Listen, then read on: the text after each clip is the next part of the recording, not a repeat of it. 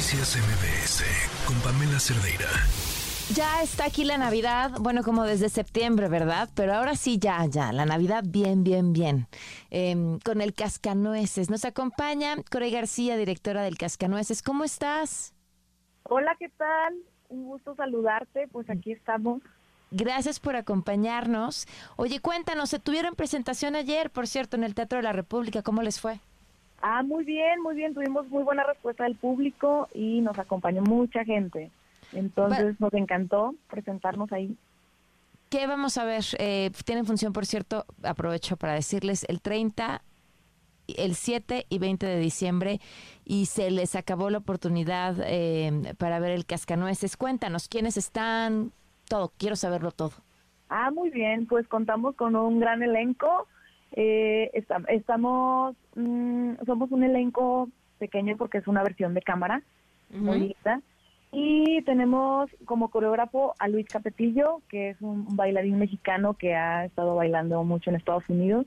Entonces traemos toda esta influencia americana en la coreografía, que es algo muy diferente que casi no se ve por acá.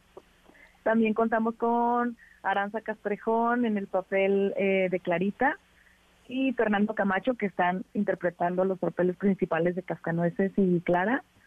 También contamos con Emanuel Vadillo, Daniel García y también a Abril Galvez, todos egresados de escuelas de Bellas Artes. Ok. ¿En dónde podemos conseguir los boletos? Eh, los podemos encontrar en Ticketmaster o taquillas del teatro. Perfecto. ¿Y los horarios de la función? Son a las ocho y media de la noche. Ok, o sea, solo, solo les quedan tres funciones más y ya tres funciones para que aprovechen y nos vayan a ver.